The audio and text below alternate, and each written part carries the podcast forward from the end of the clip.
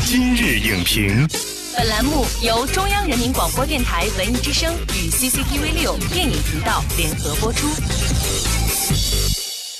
品头论足话电影，今日就评八分钟。大家好，欢迎收听文艺之声今日影评，我是陈明。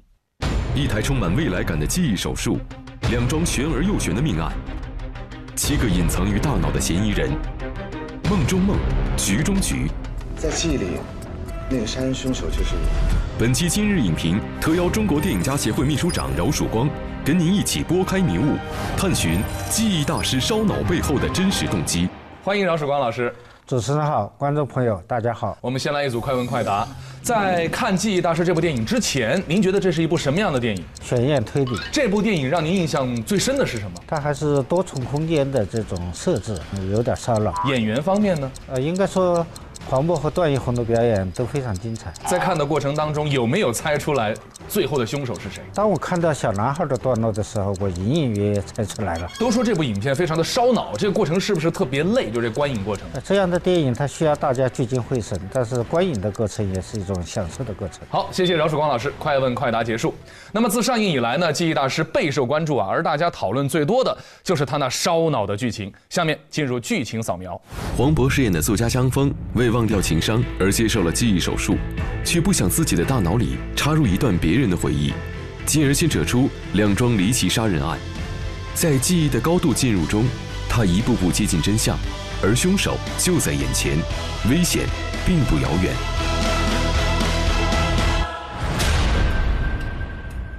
高老师，刚才您也说过啊，影片最吸引您的就是它的推理过程，也就是所谓的烧脑。那么这就要让观众的大脑呢，真正的高速运转起来。记忆大师有没有做到这一点呢？他设置了像记忆删除、记忆重置这样一些能把观众带入一个特定的叙事情境当中。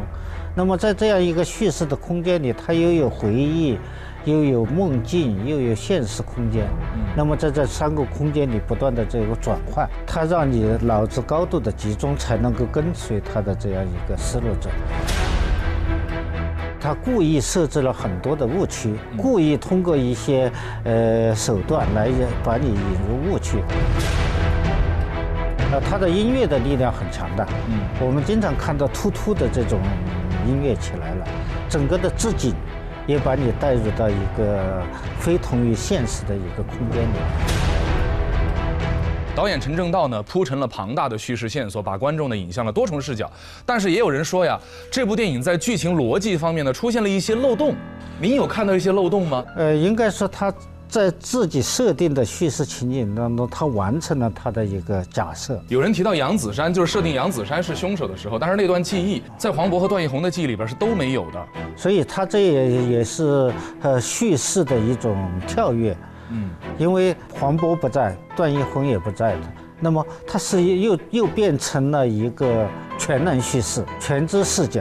那么这也可能是这类电影经常出现的一些问题，因为他当剧中人物的视角他不能完成那样一个段落的时候，他只能变成一个全知视角。但是，呃，我个人觉得影片的完成度还是比较高的。能让凶手逍遥法外之吗？让我跟我太太永远活在恐惧中之吗？那接下来我们说说这部电影的主题啊，在跟随男主角寻找真正凶手的过程当中呢，我们看到了一系列的家暴场景。那么最后发现，原来导演是要表达一种关怀和反思。那么看完《记忆大师》之后呢，很多人呢并没有解开谜题的快感，反而是心情更加的沉重了。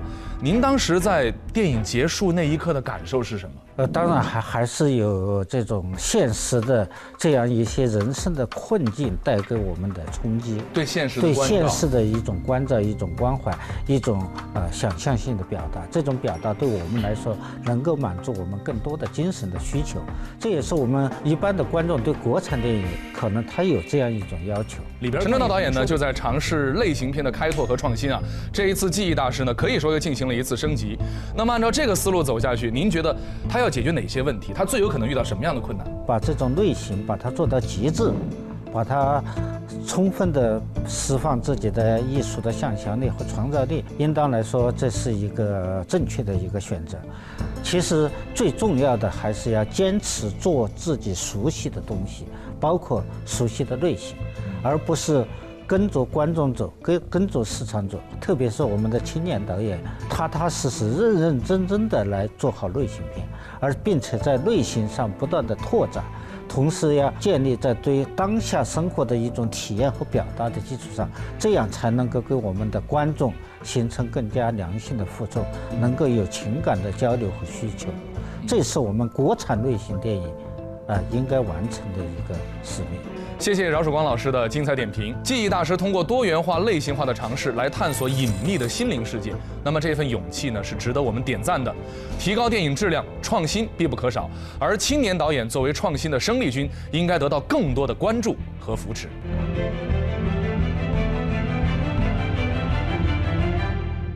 本栏目视频内容，请关注 CCTV 六电影频道，周一到周五每晚十点档《今日影评》。